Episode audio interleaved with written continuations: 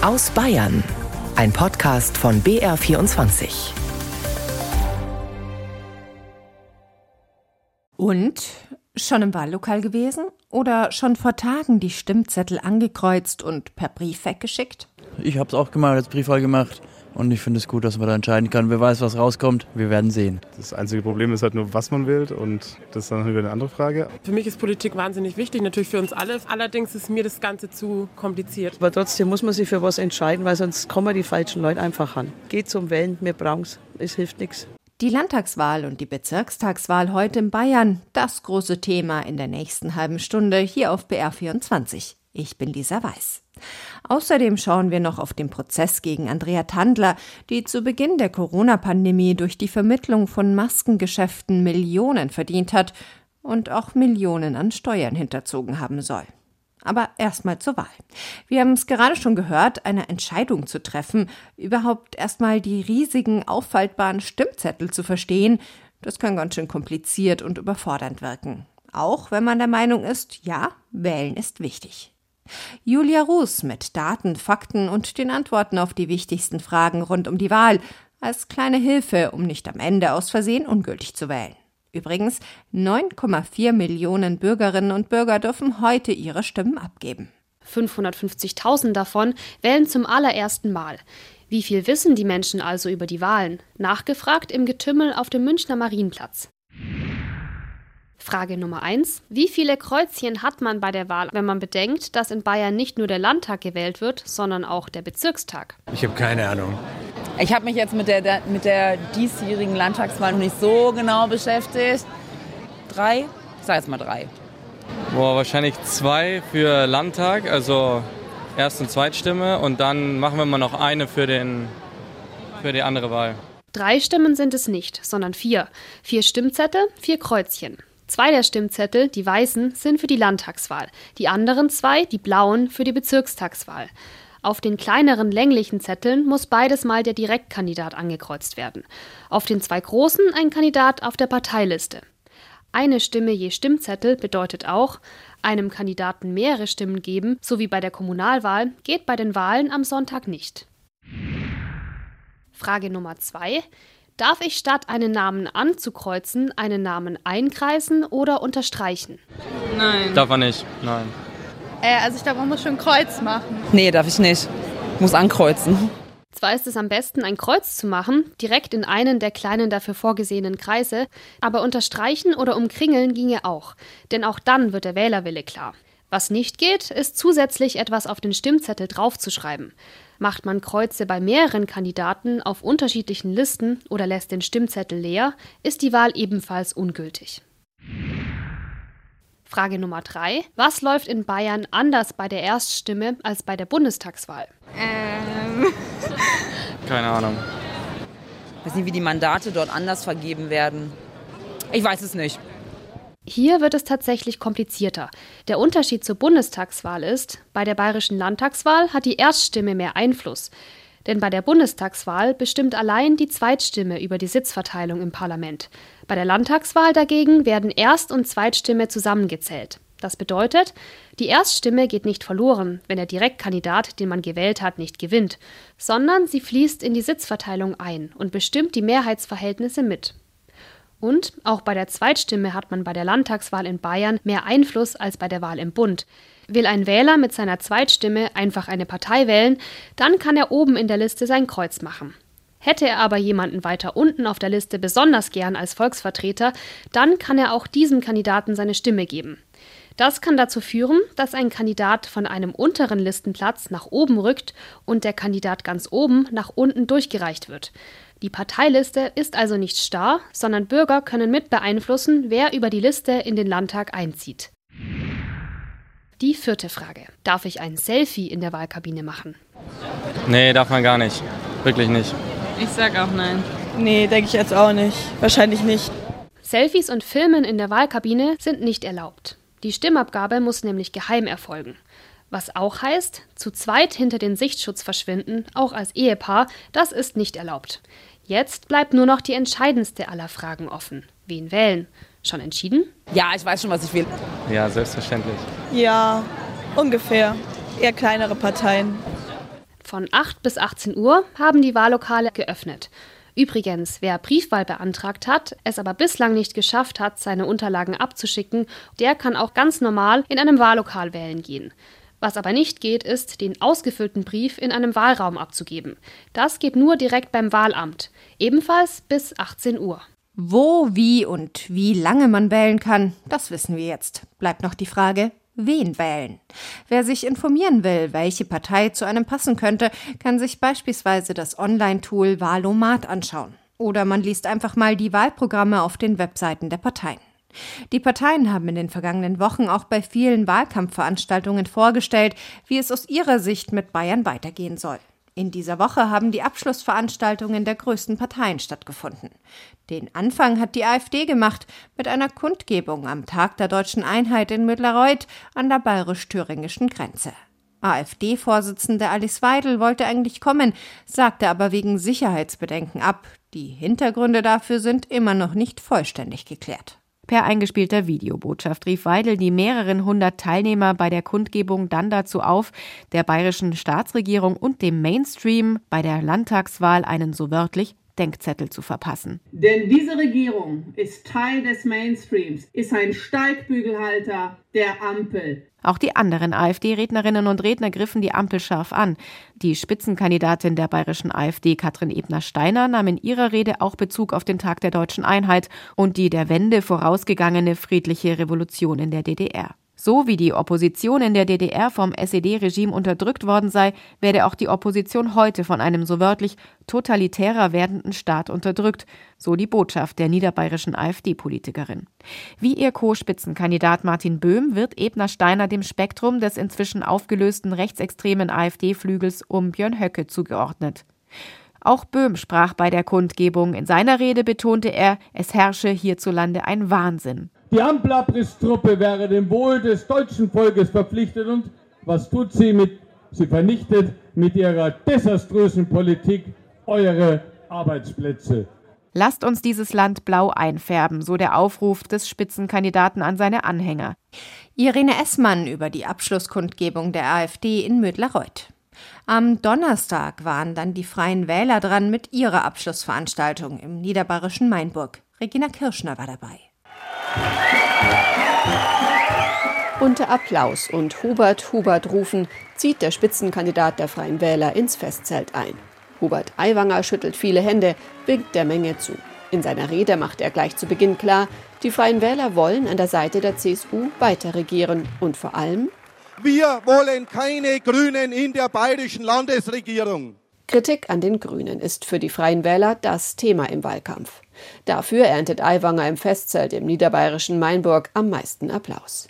Die Grünen seien eine Verbotspartei und wollten den Leuten sogar das Fleischessen verbieten.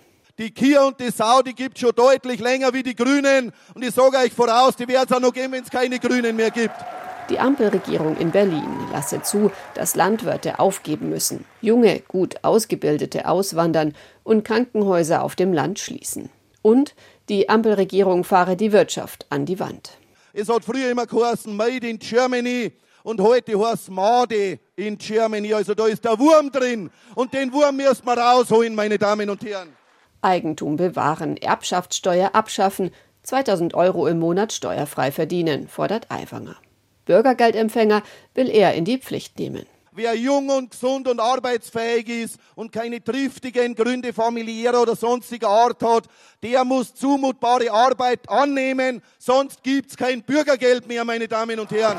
Außerdem verspricht Aiwanger ein bayerisches Förderprogramm für Holzheizungen, will Bayern zum Wasserstoffland Nummer eins machen und künftig die Pflege in den Mittelpunkt rücken. Das Wahlkampffinale der Grünen war auch am Donnerstag, aber in der Großstadt auf dem Münchner Odeonsplatz. Julia Ruß berichtet. Die Grünen haben große Ambitionen. Sie wollen mitregieren, Bayern verändern. Das macht die Spitzenkandidatin der Grünen, Katharina Schulze, gleich zu Anfang ihrer Rede deutlich. Wir bayerische Grüne sind überzeugt, fünf weitere Jahre Stillstand kann sich unser schönes Bayern schlicht nicht leisten. Und deswegen gilt die Losung Schluss mit dem Herumgesödere und mit dem Herumgeeiwangere. Es braucht ein grünes Zugpferd gegen den schwarzen Stillstand in Bayern. Die Grünen haben noch eine weitere Absicht. Die prangt auch prominent auf ihren Plakaten. Sie wollen den Rechtsrutsch stoppen. Herz statt Hetze. So lautet der grüne Slogan.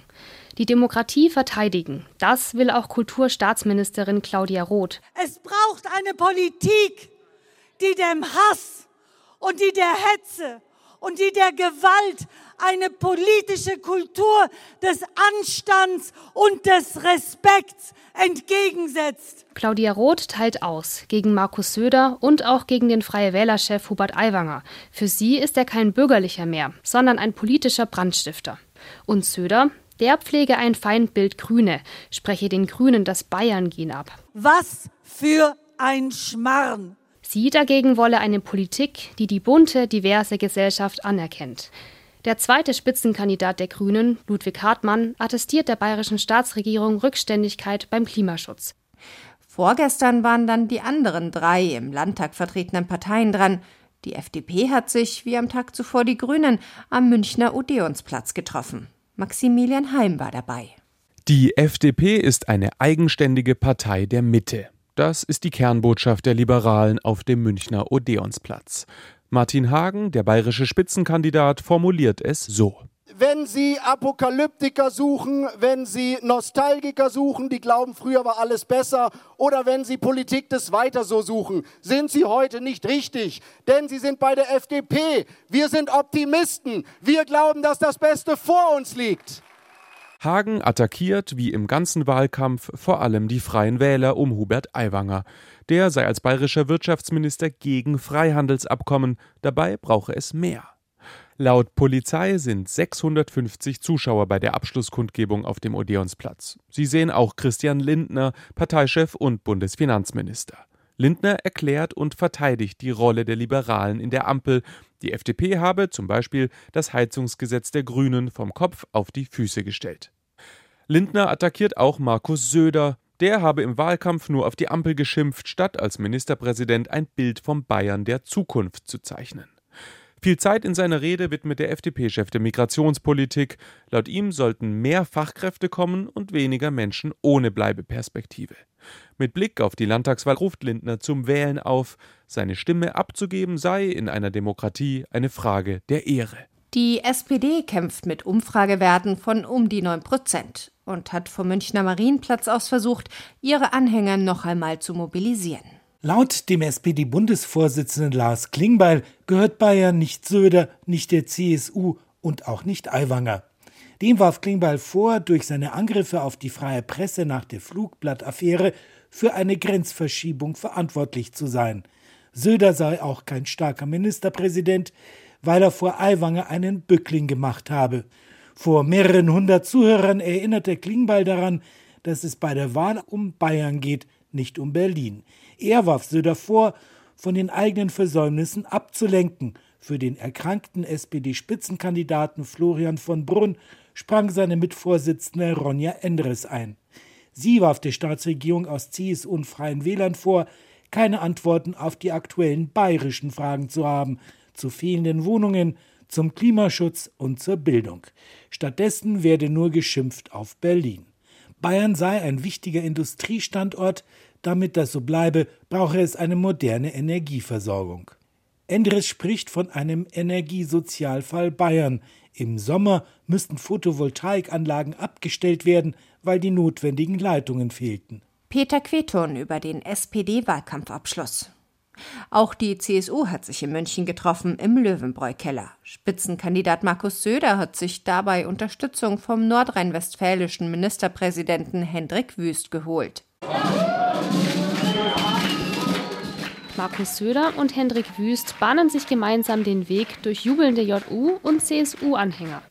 Von Wüst gibt es viel Lob. Bayern sei überall da erfolgreich, wo die CSU die Dinge in den Händen halte. Die CSU ist und bleibt der Garant für gut bezahlte Arbeitsplätze, für soziale Sicherheit, für Wohlstand und damit auch für gesellschaftliche Stabilität. Ihr könnt stolz sein auf euer Bayern. Nicht nur für die Schwesterpartei findet er freundliche Worte. Er lobt auch Markus Söder direkt. Söder mache den Mund auf, er rede Tacheles. Er wisse, was die Menschen denken. Markus Söder spart ebenfalls nicht mit wohligen Harmoniebekundungen. Er gibt das Lob an Wüst und seine unionsgeführte Landesregierung zurück. Es sei gut, dass es die Achse zwischen Bayern und Nordrhein-Westfalen gebe. Gerade in Zeiten einer zersplitternden Demokratie mit Fake News und digitalen Blasen. Und deswegen ist es so wichtig, dass CDU, CSU zusammenhalten, sich nicht streiten, denn die Zeiten sind ernst wie nie und ernste Zeiten erfordern ernsthafte Politik und starke Politiker. Wir müssen zusammenhalten. Die Union geeint, die Ampel chaotisch und eine Gefahr für Bayern. Solche Sprüche kommen bei den CSU-Anhängern gut an. Die Stimmung wird über den Abend immer gelöster. Julia Ruß berichtete. Übrigens, auch wer seine Strafe im Gefängnis absitzt oder in Untersuchungshaft ist, der darf in Deutschland wählen. Das ist nicht in allen Ländern so. Eine, für die das wichtig sein könnte, ist Andrea Tandler. Die Tochter des früheren CSU-Granten Gerold Tandler sitzt nämlich gerade in Untersuchungshaft. Sie soll im Zuge der sogenannten bayerischen Maskenaffäre Steuern in Millionenhöhe hinterzogen haben. Im vergangenen Jahr war Andrea Tandler deswegen schon einmal im Untersuchungsausschuss Maske im Bayerischen Landtag vorgeladen. Johannes Reichert mit der Vorgeschichte zum Prozess. Es war ein denkwürdiger Auftritt. Am 27. Juli 2022 wird Andrea Tandler in den Landtag vorgeladen. Sie erscheint wie vermummt. Blaue Baseballkappe auf dem Kopf, eine FFP2-Maske und eine verspiegelte Sonnenbrille im Gesicht. Wortlos läuft sie an den wartenden Journalisten vorbei und auch vor den Mitgliedern des Untersuchungsausschusses Maske, die Tandler zu ihren Vermittlungstätigkeiten für die Schweizer Firma Emix befragen, schweigt sie.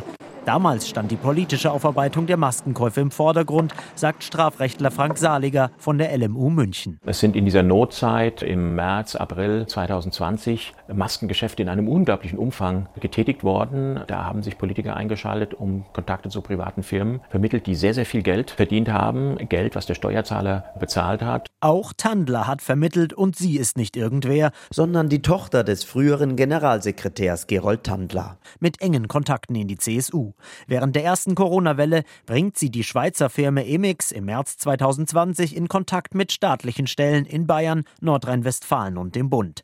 Tandlers Freundin Monika Hohlmeier, die Tochter von Franz Josef Strauß und Europaabgeordnete, hilft Tandler beim Erstkontakt. Sie habe dafür keinerlei Vergütung erhalten, beteuerte Hohlmeier immer wieder. Fakt ist, Emix verkauft Schutzkleidung und Masken an diverse Ministerien im Wert von mehr als 700 Millionen Euro, teils zu überzogenen Preisen. Wegen Verdacht auf Steuerhinterziehung werden Tandler und ihr Partner Anfang des Jahres verhaftet. Sie sitzen seitdem in Untersuchungshaft. Gericht und Staatsanwaltschaft sahen die Gefahr einer möglichen Flucht gegeben, da die Familie Tandler ein Anwesen in der Schweiz besitzt. In dieser Woche ist jetzt der Prozess gegen Andrea Tandler eröffnet worden. Anna Dannecker war mit dem Gericht. Andrea Tandler betritt um kurz nach 9 Uhr morgens den Gerichtssaal der Wirtschaftsstrafkammer des Landgerichts München. Anders als noch im Juli im Maskenuntersuchungsausschuss im Bayerischen Landtag tritt sie diesmal ohne Cap, Sonnenbrille und FFP2-Maske auf. Sie spricht offen über die Maskengeschäfte, die sie gemeinsam mit dem Mitangeklagten Darius N. am Anfang der Corona-Zeit getätigt hat. Laut einem Gerichtssprecher hat sie damit über 48 Millionen Euro verdient. Worum es heute nicht geht, ist die Frage der moralischen Bewertung von Massengeschäften im Zeitalter der Pandemie. Dafür sind Gerichte in Deutschland nicht zuständig. Das Gericht muss entscheiden, ob Andrea Tandler Steuern in Höhe von 23,5 Millionen Euro hinterzogen hat, wie die Staatsanwaltschaft ihr vorwirft. Und zwar, indem sie sowohl bei der Einkommenssteuer, bei der Schenkungssteuer als auch bei der Gewerbesteuer falsche Angaben gemacht habe und so unterm Strich 15,2 Millionen Euro Steuern zu wenig bezahlt hat. Beispielsweise geht es dabei darum, dass Tandler Einnahmen bewusst rechtswidrig außerhalb Münchens versteuert haben soll, um von einem niedrigeren Gewerbesteuersatz zu profitieren. Anne Leiding, Sprecherin der Staatsanwaltschaft. Die Staatsanwaltschaft wirft aber hier ähm, insbesondere der Angeklagten T vor, dass ähm, der tatsächliche Sitz eben, äh, der, die tatsächlichen Geschäfte von München ausgeführt wurden und dass es sozusagen nur eine, ein Scheinsitz in Grünwald war. Andrea Tandler dagegen weist alle Vorwürfe von sich. Es sei eine extrem hektische Zeit gewesen, in der Fehler passiert sein könnten. Ihr sei es aber niemals darum gegangen zu betrügen. Sie sei in die politische Familie Tandler reingeboren worden, wofür sie aber nichts könne. Rechtschaffende Absichten von Andrea Tandler beteuerte auch Strafverteidigerin Sabine Stetter. Meine Mandantin hat seinerzeit die Geschäfte besten Wissens und Gewissens gemacht und wollte natürlich, dass steuerlich auch alles korrekt gehandhabt wird. Sie hatte dazu auch äh, Kontakt mit renommierten steuerlichen Beratern. Der Mitangeklagte Darius N. schloss sich Andrea Tandlers Ausführungen an. Ihm wird vor allem vorgeworfen, etwa 13 Millionen Euro, die er von Andrea Tandler bekam, steuerlich nicht korrekt angegeben zu haben. Laut Staatsanwaltschaft wäre Schenkungssteuer in Höhe von 6,6 Millionen Euro angefallen, da Darius N. seinen Anteil ohne eigenes geschäftliches Zutun bekommen habe. Die beiden Angeklagten beteuerten ihrerseits, gemeinsam gearbeitet zu haben. Darius N. habe als Türöffner für Kontakte fungiert. Ohne ihn hätte sie es nicht geschafft, sagte Andrea Tandler. Ihr droht im Falle einer Verurteilung im Sinne der Anklage eine Haftstrafe ohne Bewährung von mindestens sechs Monaten und höchstens zehn Jahren. Das Urteil wird Mitte November erwartet. Sowohl was den Tandler-Prozess als auch was die Wahlen in Bayern angeht, wir halten Sie natürlich weiter auf dem Laufenden hier auf BR24.